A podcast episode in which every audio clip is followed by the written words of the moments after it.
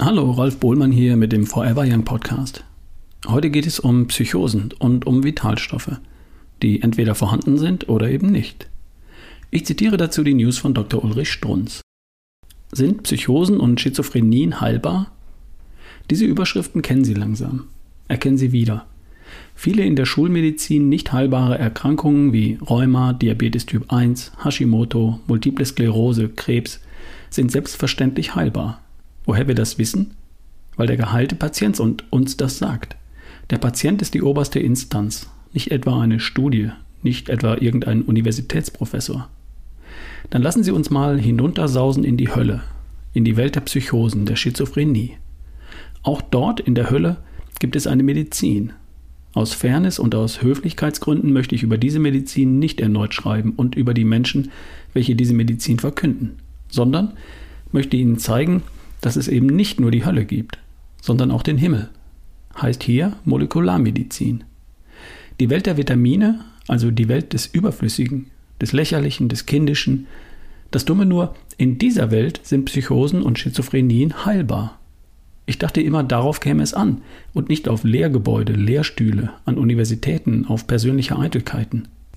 Diese reichlich arrogante Einleitung kann ich nur deshalb wählen, weil die jetzt folgende Geschichte so außerordentlich ist wie ein Blitz einschlägt in die Welt der Psychotherapie und diese Welt zerfallen lässt, sich in Nebel auflösen lässt.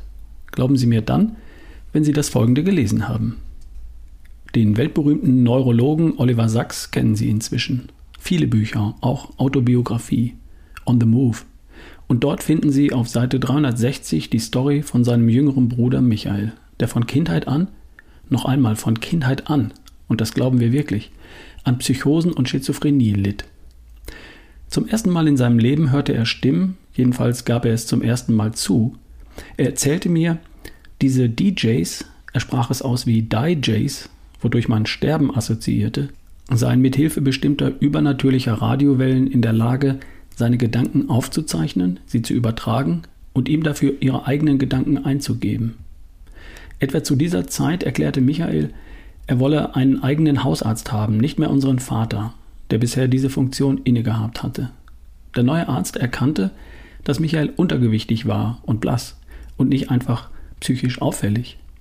Er führte ein paar simple medizinische Tests durch und stellte fest, dass Michael an einer Anämie und an einer Schilddrüsenunterfunktion litt. Sobald er ihm Thyroxin, Eisen und Vitamin B12 verschrieben hatte, gewann Michael seinen, einen Großteil seiner Energie zurück und nach drei Monaten waren diese DJs verschwunden. Da geht mir der Hut hoch.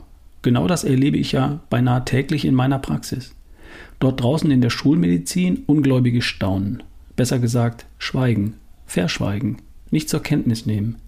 Nicht wahrhaben wollen, dass Tausende, Hunderttausende von Menschen um ihr Leben betrogen werden, denen man in Wahrheit helfen könnte. Hier wurde geholfen mit Schilddrüsenhormon, mit Eisen und mit Vitamin B12. Lächerlicher geht es ja wohl nicht. Erinnern Sie sich an die Story, Story mit dem Zink oder an die Story mit dem Lithium? Es ist immer das Gleiche. Neue Ärzte braucht das Land. Ende der News. Okay, also eines ist klar. Vitalstoffe braucht es eben nicht nur für einen gesunden Körper, sondern ebenso für einen gesunden Geist. Schon mal drüber nachgedacht?